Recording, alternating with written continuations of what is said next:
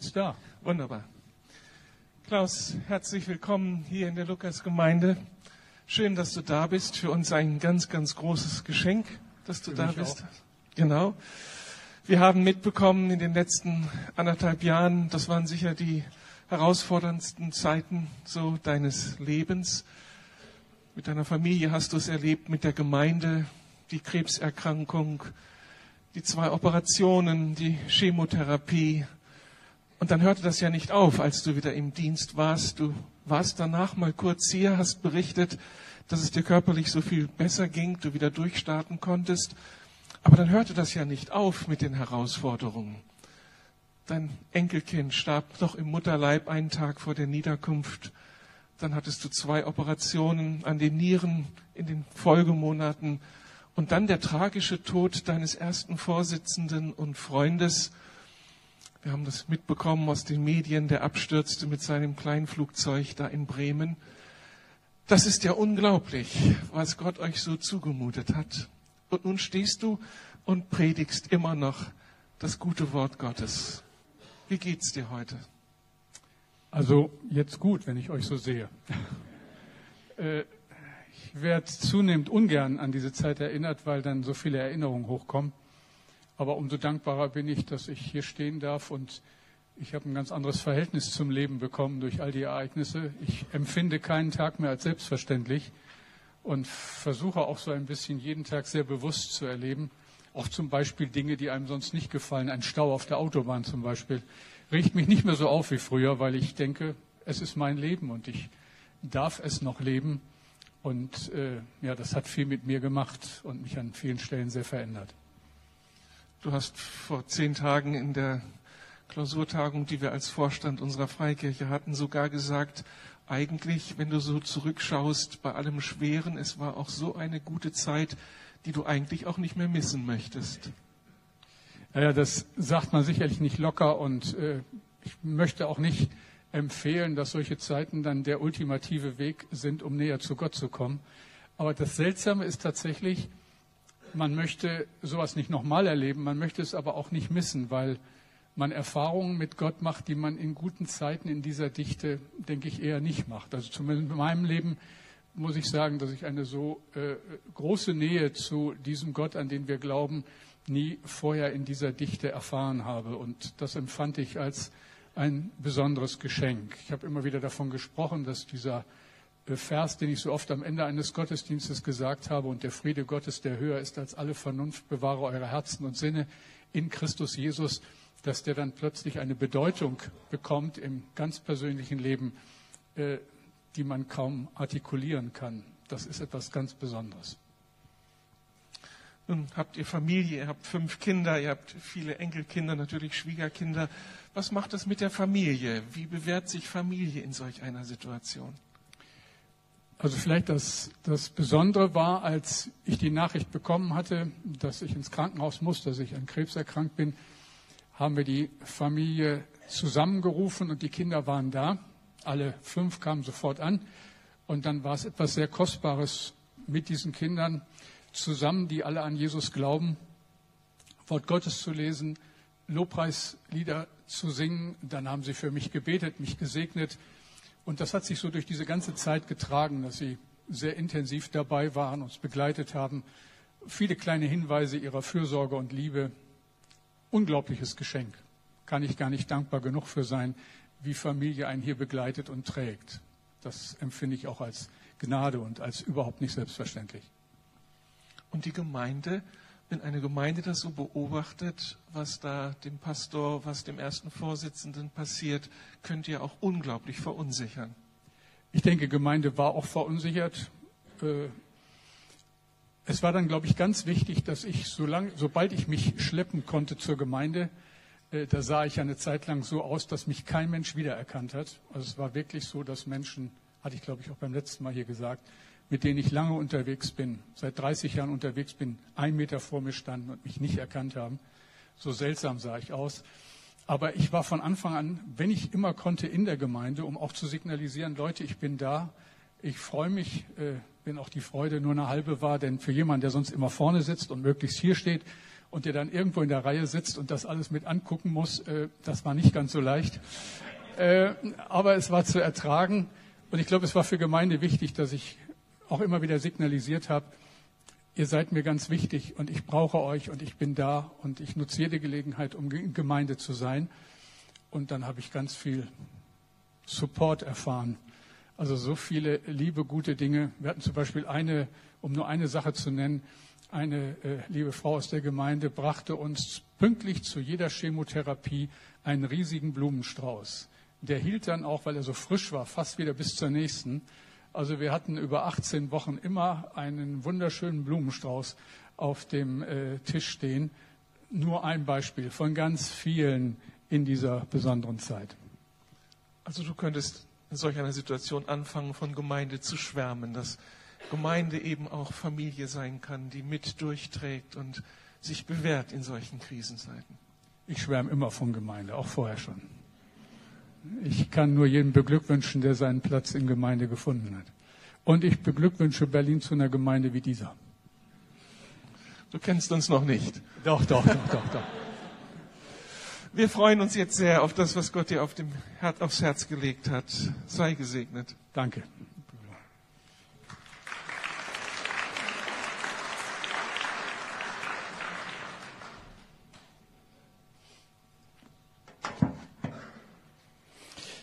Dass ich im Gegensatz zu meinem letzten Besuch hier heute hier predigen darf, ist auch so ein besonderes Geschenk Gottes. Ich darf gute Nachricht weitergeben, darf Sie in diesem Gottesdienst auch mit etwas verbinden, was vielleicht nicht so gewohnt ist, auch nicht jeden Sonntag geschieht, aber was immer mal wieder geschehen muss, weil äh, wir ja nicht nur uns freuen an dem, was ist, sondern uns auch immer wieder vergewissern müssen, vergewissern sollen, Gott lädt ein. Und wenn Sie unser Gast sind an diesem Sonntag in diesem Gottesdienst und Ihnen ganz vieles fremd ist oder wenn Sie ein paar Mal schon da waren und am Glauben interessiert sind, fragen Sie sich vielleicht, ja, wie wird man denn nun Christ und wie, wie gehört man denn dazu? Das kann auf sehr unterschiedliche Art und Weise geschehen. Hier soll es heute so sein, das äh, ist dann immer so etwas, was ich sehr gerne auch mit Predigt verbinde, dass am Ende der Predigt so ein Moment ist, wo Gelegenheit zu einem ersten Schritt ist. Also wo man mal sagen kann, ja, ich will das. Wenn das wirklich so wichtig ist, Pastor, wenn du recht hast, dann muss ich das ausprobieren. Das ist mir dann einfach auch ganz wichtig. Nur schon mal zur Vorbereitung, damit keiner überrascht ist, was nachher kommt. Wir feiern den zweiten Advent. Zweite Sonntag in einer Zeit, die jedes Jahr neu eine besondere ist. Für mich sowieso. Ich genieße den Advent. Äh, macht den auch so fest an bestimmten Dingen, nicht unbedingt an den großen Weihnachtsmärkten, aber mit meiner Frau liege ich immer so ein bisschen in der Diskussion. Ich hab's gerne grün und rot, also der Adventskranz grün und die Kerzen rot.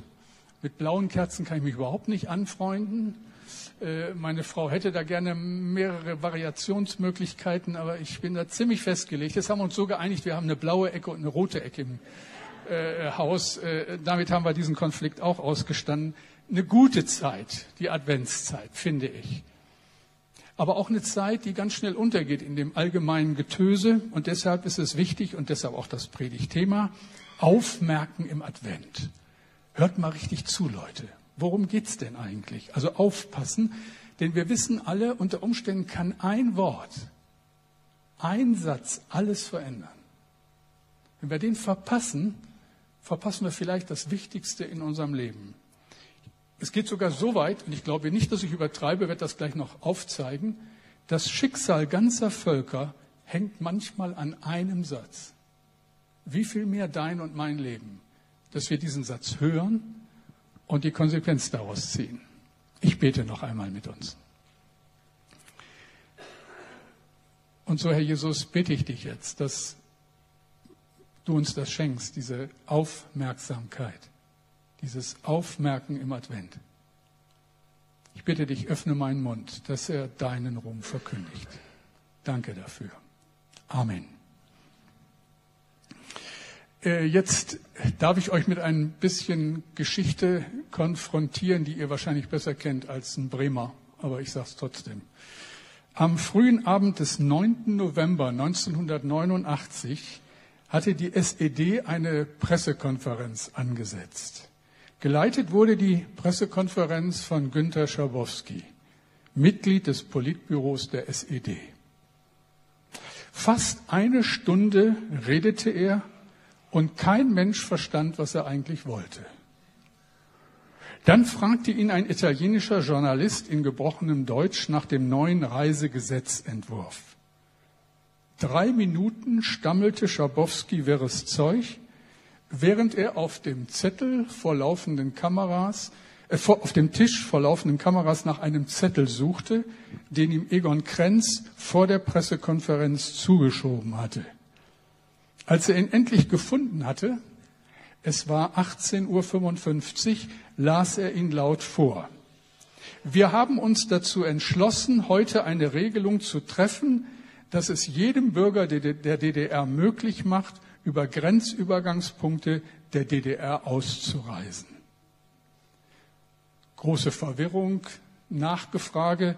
Der Reporter der Bild-Zeitung brachte es auf den Punkt und fragte laut, ab sofort? Schabowski war offensichtlich verwirrt, kann man alles im Internet noch mal sich anschauen. Er sprach die Vertreter der Weltpresse als Genossen an und sagte dann, jetzt wörtliches Zitat, das tritt nach meiner Kenntnis, ist das sofort unverzüglich. 19.01 Uhr war es zu diesem Zeitpunkt. Um 23.30 Uhr am selben Abend öffnete der Grenzübergang Bornholmer Straße als erstes seine Tore. Und was dann geschah, wer weiß das besser als ein Berliner, hat unser Land nachhaltig verändert. Weinend und lachend lagen sich die Menschen in den Armen, ein ganzes Volk das 40 Jahre lang eingesperrt gelebt hatte, durfte sich nun frei bewegen. Ein einziger Satz, nicht mal in korrektem Deutsch, kann alles verändern. In einem Augenblick. Und da denke ich natürlich viel weitreichender, viel grundsätzlicher als die Geschehnisse vor 25 Jahren verändern Sätze aus der Bibel das Leben von Völkern und Menschen. Und ich lese euch ein paar Verse aus der Bibel, aus dem Alten Testament, die alles verändern. Jesaja 52, 7 bis 9. Was für ein herrlicher Augenblick, wenn ein Bote über die Berge kommt, der eine gute Nachricht bringt. Er eilt herbei und ruft der Stadt auf dem Berg Zion zu, jetzt ist Friede, die Rettung ist da. Jerusalem, dein Gott herrscht als König. Schon brechen die Wächter auf der Mauer in Freudengeschrei aus, alle miteinander jubeln, denn mit eigenen Augen sehen sie, wie der Herr zum Berg Zion zurückkehrt. Noch ist Jerusalem ein einziger Trümmerhaufen. Doch ihr Ruin singt und jubelt vor Freude, denn der Herr tröstet sein Volk. Er befreit Jerusalem.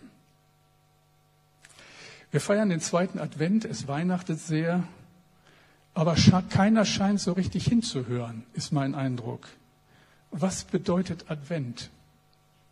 Stimmung, Kerzen, Glühwein, Gewühle, Weihnachtsgeld, Stress, Deko, Spekulatius, Einkaufen, noch ein paar Vorschläge. Günther Jauch versucht ja immer noch, äh, Woche für Woche Menschen zu Millionären zu machen. Staune, wie lange sich dieses Format hält im deutschen Fernsehen. Ungewöhnlich. Ich habe gedacht, so könnte die 125.000 Euro Frage lauten. Was bedeutet das Wort Advent? Vier mögliche Antworten. Kommt aus dem Lateinischen von Adventus, Gedränge, Gestöhne. Zweite mögliche Antwort vom Niederdeutschen Advent, zu den Vieren, meint die vier Sonntage vor Weihnachten. Oder kommt von Ade Venus. Das Sternbild Venus verabschiedet sich mit dem alten Jahr, um drei Monate später wieder aufzutauchen. Bin ich alles selbst drauf gekommen. Oder viertens, und es soll Menschen geben, die das wissen, Advent bedeutet Ankunft kommt vom lateinischen advenire, ankommen.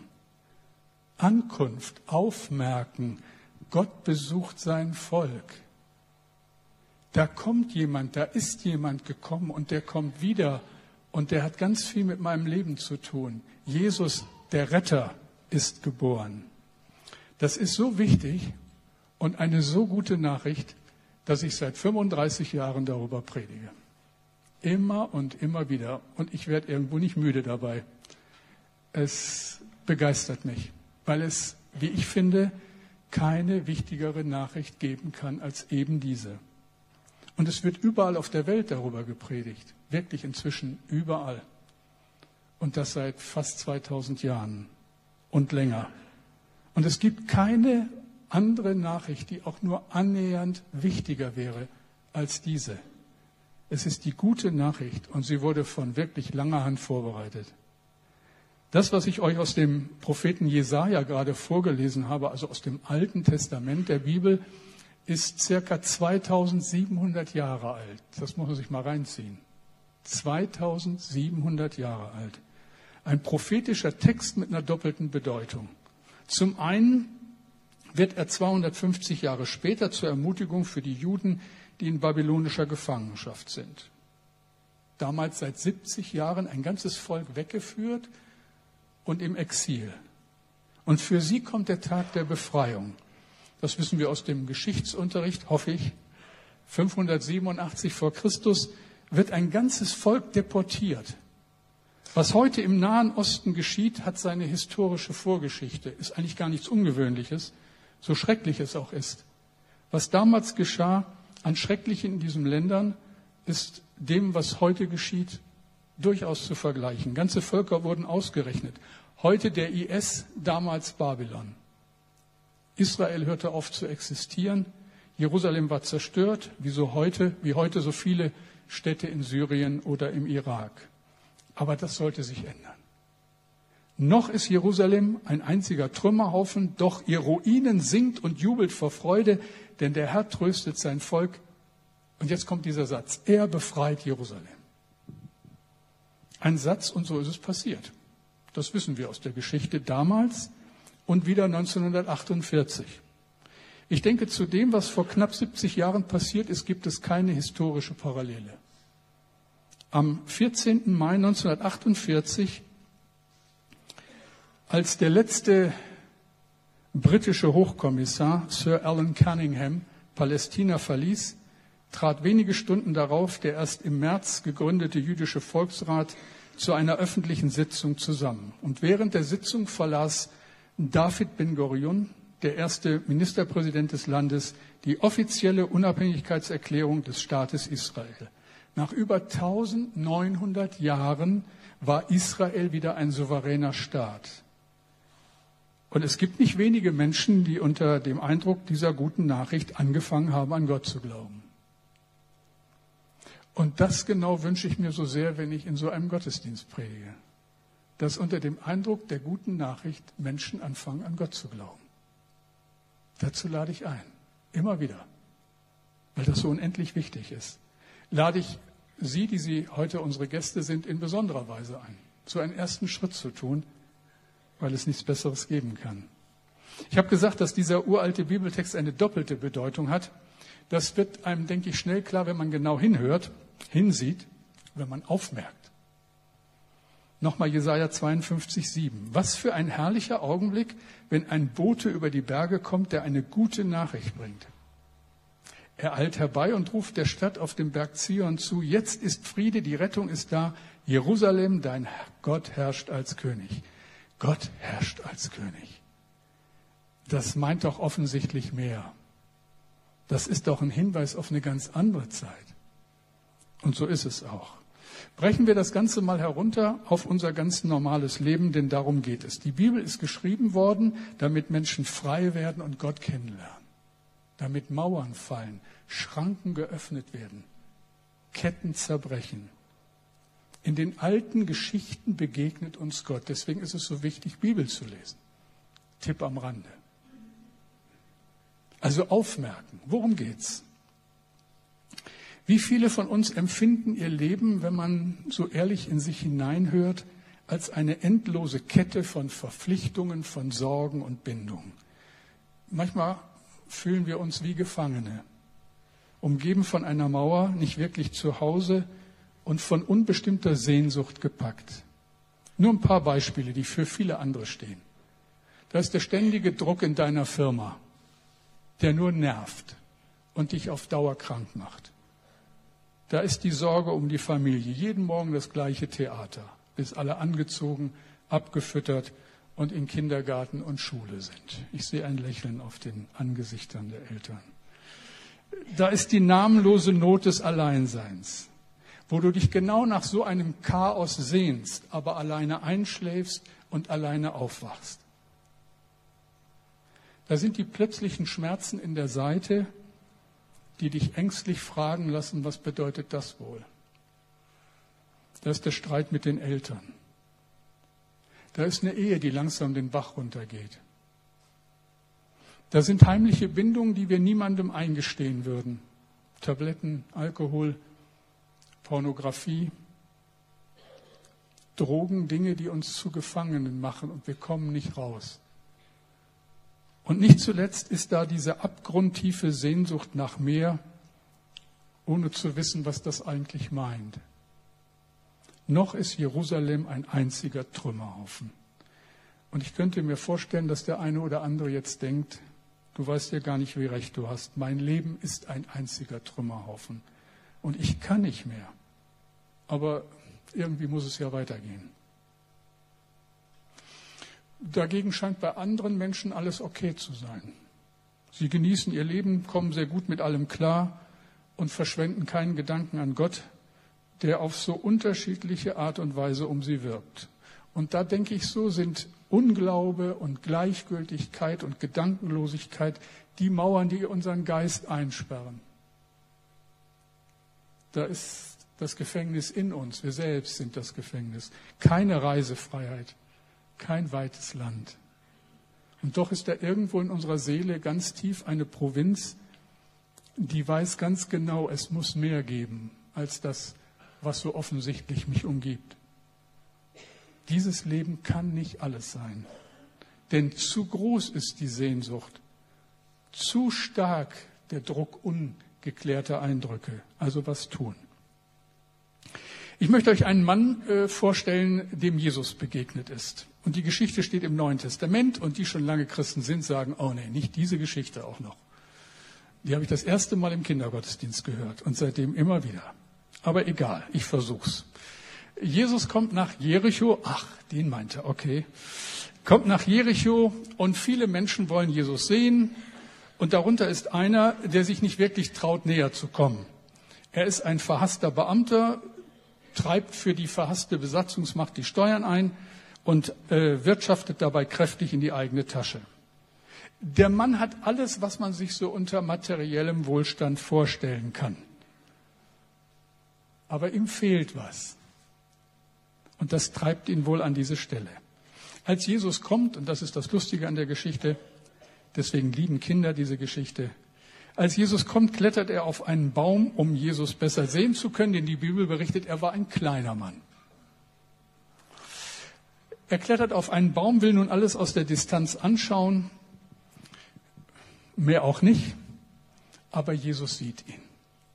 Und das ist für mich an dieser Geschichte das ganz Besondere.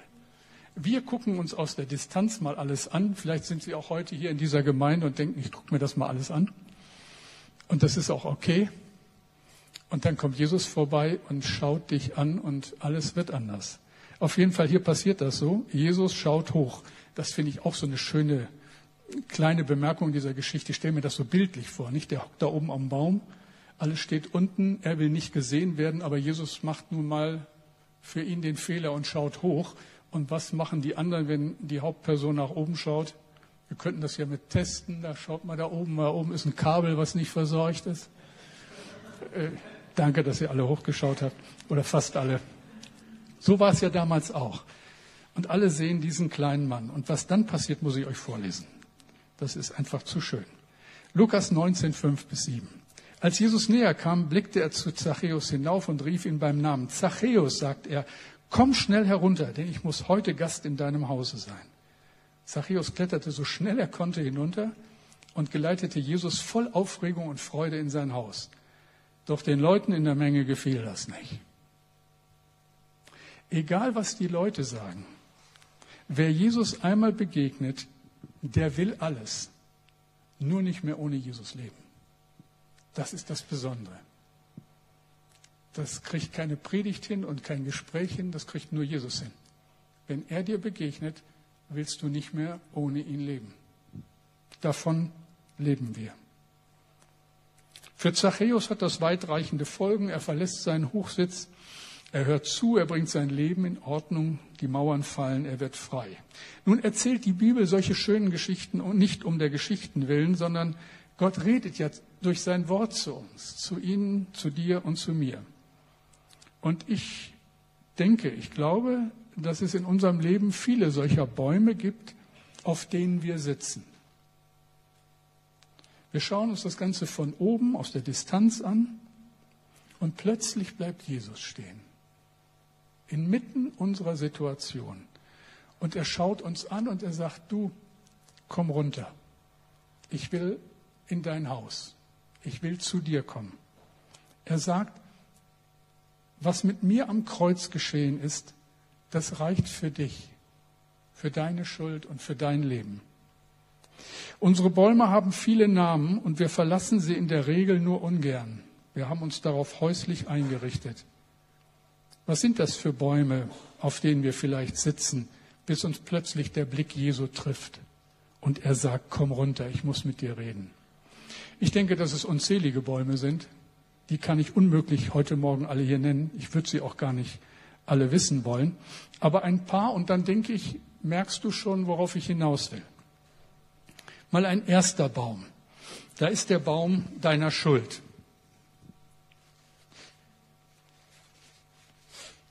Die Sünde, das wissen wir, ist eine furchtbare Macht. Und das, was manchmal an Schuld in unserem Leben sich ansammelt, das geben wir von Generation zu Generation weiter. Ich denke an eine Familie, da war der Großvater jähzornig und da ist der Vater jähzornig und der Sohn ist es auch und irgendwo wird das so hingenommen. Das ist halt so. Da quält ein sonst grundsolider Mann mit seinem Jezorn seine Familie ein Leben lang.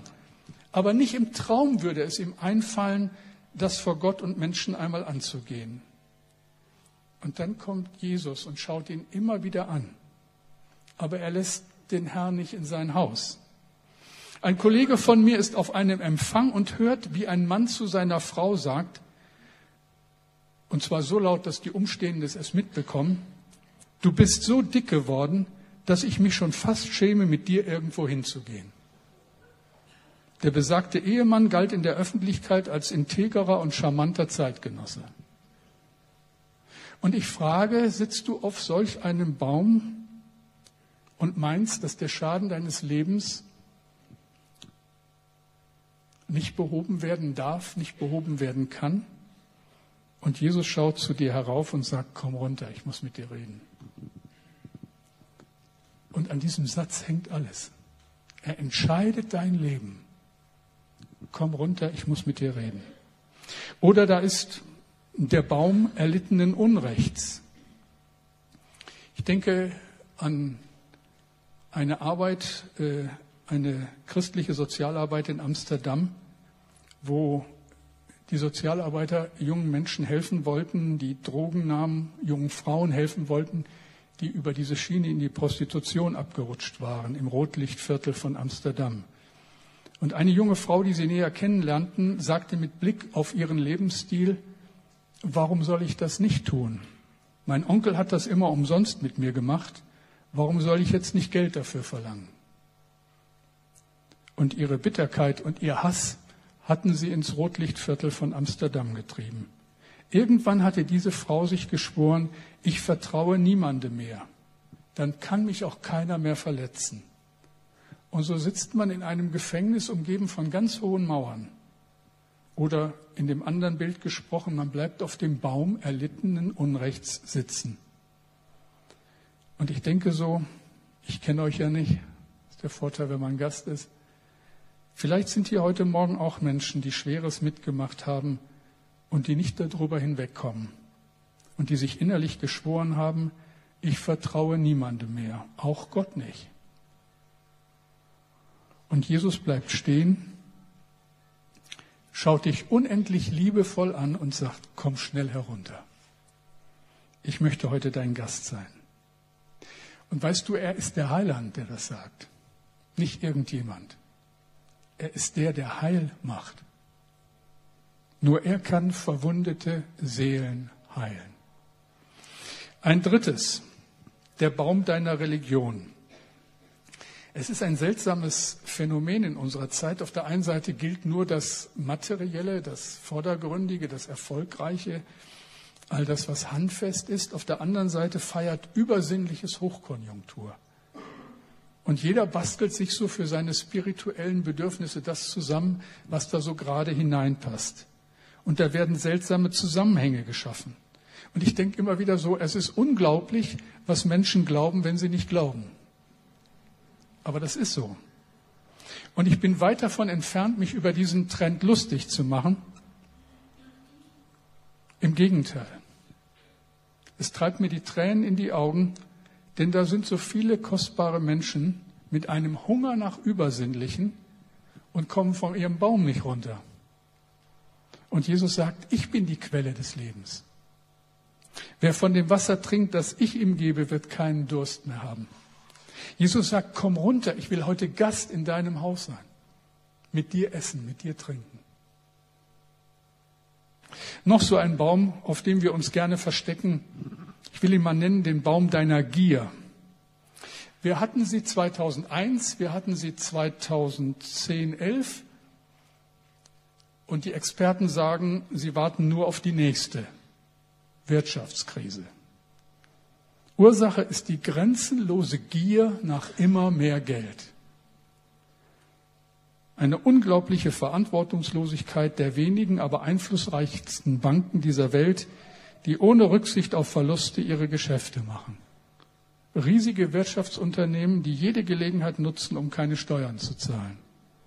Ganze Staaten mit einer korrupten Beamtenschaft. 1988 machte ein Film Schlagzeilen, der die Stimmung der späten 80er deutlich machte und fast prophetisch vorwegnahm, was wir in unserer Zeit erleben. Die Älteren werden sich erinnern, es war der Film einer Generation, die alles will und alles hat. Der Film hieß Wall Street mit Michael Douglas in der Hauptrolle. Er spielt den Finanzhai Gordon Gecko, der an einer Stelle des Films sein Glaubensbekenntnis vor einer Gruppe von Aktionären so formuliert. Zitat, Gier ist gut, Gier ist richtig, Gier klärt, sie durchtrennt und erfasst das Wesentliche des menschlichen Geistes. Gier, merkt euch meine Worte, wird die Vereinigten Staaten von Amerika retten. Ich denke, in unseren Tagen wird langsam, aber sicher deutlich, dass die Menschen anfangen zu ernten, was sie gesät haben. Unsere Gier setzt die Gebote Gottes außer Kraft. Und vielleicht hat die ganze Hektik und der Stress unseres Lebens auch etwas damit zu tun, dass wir immer mehr wollen, weil unsere Ansprüche immer höher werden und andere immer mehr von uns wollen und wir können uns dem überhaupt nicht entziehen. Und das alles sieht Jesus und er sagt, komm runter, ich muss mit dir reden. Noch ein Baum und dann soll es genug sein mit den Bäumen. Wie gesagt, es gibt so viel mehr der Baum der Unversöhnlichkeit. Wir sind alle sehr unterschiedlich. Und wie schnell kommen wir zu einem Urteil, ohne uns ein zutreffendes Bild gemacht zu haben? Wie schnell sagen wir Dinge, die verletzen? Wie leicht werden wir aneinander schuldig? Da sprechen Kinder nicht mehr mit ihren Eltern. Geschwister haben keinen Kontakt mehr miteinander. Nachbarn, die sich gut verstanden haben, gehen sich heute aus dem Weg. Das soll sogar in Gemeinde vorkommen. Dass Menschen in eine andere Kirche gehen, weil sie sich in der eigenen mit jemandem gestritten haben und Versöhnung nicht wollen. Alwyn Strait war 73 Jahre alt, als er sich auf den Weg machte, um seinen Bruder Lyle zu besuchen. Die beiden hatten seit zehn Jahren keinen Kontakt mehr. Lyle hatte einen Schlaganfall erlitten und Alvin wollte den Streit beenden. Also fuhr er die 425 Kilometer von Lawrence in Iowa nach Mount Zion in Wisconsin. Und weil er kein Auto hatte, fuhr er mit seinem Rasenmäher und erlebte eine abenteuerliche mehrtägige Reise, die sogar verfilmt worden ist. Mit acht Stundenkilometern durch die USA, um sich mit seinem Bruder zu versöhnen. 425 Kilometer mit acht Stundenkilometern. Als er endlich in Mount Zion ankam, zeigte sein Bruder reichlich irritiert auf den Rasenmäher und fragte, bist du auf dem Ding den ganzen Weg zu mir gefahren, um mich zu sehen? Die Brüder fielen sich in die Arme und saßen am Abend vor dem Haus und schauten die Sterne an. Der Himmel berührte die Erde. Versöhnung war geschehen. Wenn du auf dem Baum der Unversöhnlichkeit sitzt, dann steht Jesus davor und sagt, Lukas 19,6, komm schnell herunter, denn ich muss heute Gast in deinem Hause sein.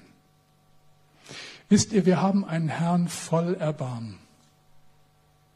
Jesus ist ein Freund der Sünder. Er ist der Arzt der Kranken, der Tröster der Verängstigten. Er kommt, ein Blick nur und alles wird anders. Ich denke, es bleibt nur eins in unserer Verantwortung, runterkommen müssen wir. Von Zachäus heißt das so schön, der ging mit Freude ganz schnell runter. Den hat der Blick Jesu getroffen und dann war für ihn alles klar, in einem Augenblick. Es muss Schluss sein mit dem ganzen Theater. Ich muss mich dem Gott, der jetzt schon so auf unterschiedliche Art und Weise immer wieder versucht hat, mich zu erreichen, ich muss reagieren. Und ich denke, die Tatsache, dass Sie in diesem Gottesdienst sitzen, spricht Bände. Da muss ja was passiert sein, sonst wäre man nicht hier. Dass du hier sitzt, ist nicht selbstverständlich. Jesus kommt und will mit uns feiern. Und jetzt ist so eine Stelle, wo ich am liebsten auffordern würde, wer will das denn nun? bitte die Hand heben. Und äh, das mache ich auch gleich, aber jetzt noch nicht, weil ich noch was sagen muss, was mir ganz, ganz wichtig ist. Also komm runter, mach so einen ersten Schritt. Da kommen noch ganz viele Dinge, die sich klären müssen. Da sind längst nicht alle Fragen beantwortet, aber Christsein fängt irgendwo mal mit was an. Und zwar mit einer Entscheidung. Ich will auf die Einladung dieses Gottes reagieren. Ich will es endlich versuchen. Aber da gibt es ja noch ein ganz anderes Problem. Du denkst, was soll mein Mann sagen, wenn der davon hört? Oder umgekehrt, was wird meine Frau sagen? Die erklärt mich ja für abgehoben. Was werden meine Kinder sagen, wenn sie plötzlich einen frommen Vater kriegen, der anfängt vom Essen zu beten? Oder umgekehrt, was werden meine Eltern sagen, wenn ich mit sowas zu Hause ankomme?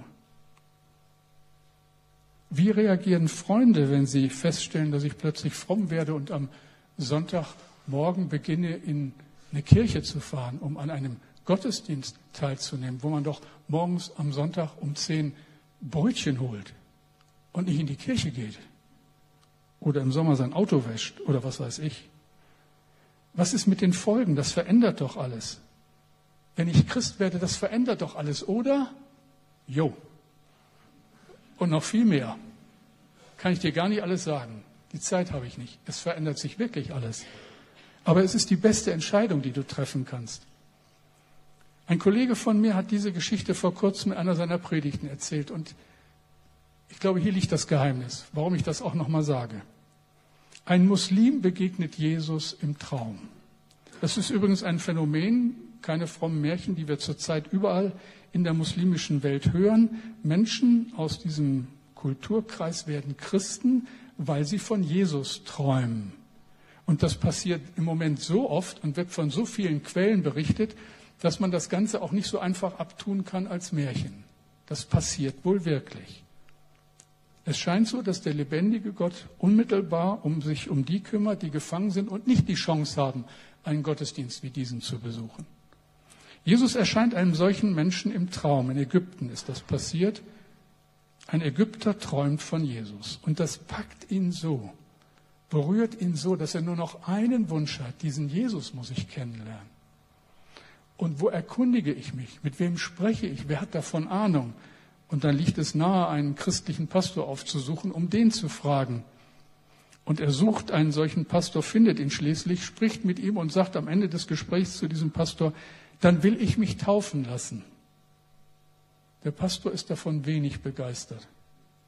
Er erklärt dem Muslim, was das für sein Leben und für seine Familie bedeuten kann. Er sagt, man wird dich verfolgen, man wird dich ausstoßen, dein Leben ist in Gefahr. Bitte sei vorsichtig.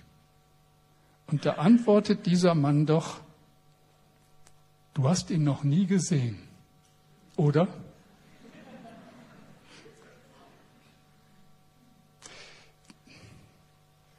Das ist ein Satz, der mich sehr berührt hat, auch jetzt wieder berührt. Du hast ihn noch nie gesehen, oder? Er sieht dich und er wünscht sich nichts sehnlicher, als dass du ihn auch siehst. dann geht die Schranke auf, dann fällt die Mauer, dann geht's runter vom Baum. Jesus sagt, komm runter. Und als sein Bote darf ich an diesem Tag, in diesem Gottesdienst dazu einladen, Gelegenheit geben, das festzumachen dass man nicht nach Hause geht und sagt, und, und jetzt? Was soll ich jetzt tun? Ich möchte die Gelegenheit geben, runterzukommen. Wie kann das gehen? Die Bibel sagt, das ist so eine Umkehr im Leben. Bekehrung nennt sie das. Du bittest Gott, in dein Leben zu kommen, du lädst Jesus ein in dein Leben und er schenkt dir Vergebung deiner Schuld und ewige Freude. Das ist ein kleiner Schritt in so einem Gottesdienst, aber von ewiger Bedeutung. Ein erster Schritt, wo einem längst noch nicht alles klar ist. Viele andere müssen folgen. Aber es ist ein erster Schritt runter vom Baum. Und damit du das richtig verstehst, das ist mir ganz, ganz wichtig. Ich will und kann dich nicht überreden. Aber ich bete, dass du ihn siehst und ihn hörst. Das können wir nicht machen. Und dass ich dann als Zeuge mit Staunen feststellen kann, du hast ihn auch gesehen, nicht wahr? Also komm runter. Komm zu Jesus. Dazu lade ich dich in seinem Namen ein. Wir hören jetzt ein wunderschönes Lied, wie ich finde. Und nach dem Lied mache ich es dann ganz praktisch und lade dich ein zu kommen.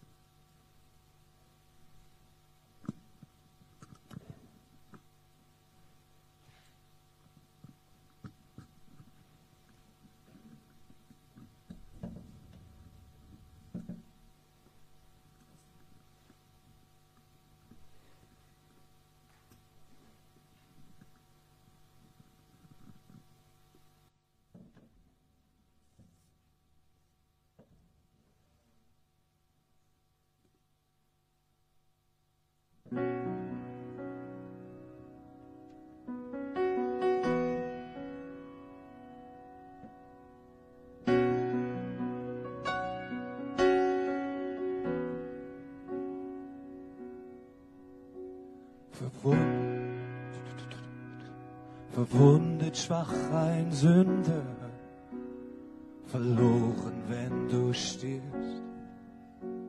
O heb den Kopf, weil Liebe um dich wirbt.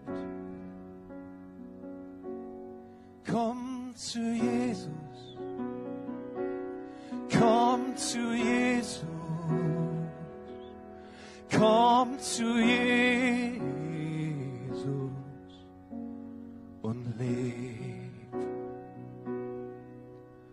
Jetzt ist die Last verschwunden, ins tiefste Meer versenkt. Sein Tod hat dir das Leben neu geschenkt. Nun sing zu Jesus, sing zu Jesus,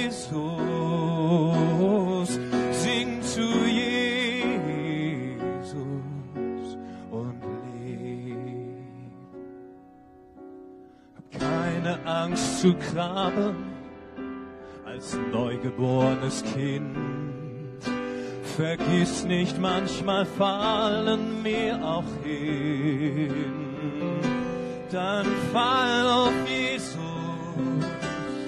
fall auf Jesus,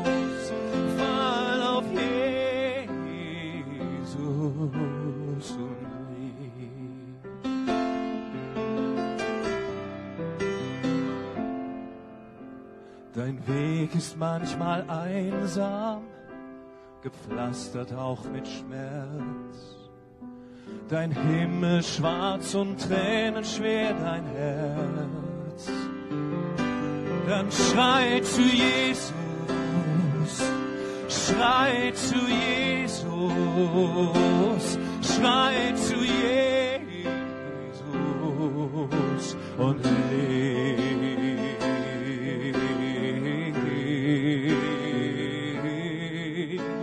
wenn Liebe übersprudelt, Musik die Nacht erfüllt, die Freude deine Leidenschaft enthüllt.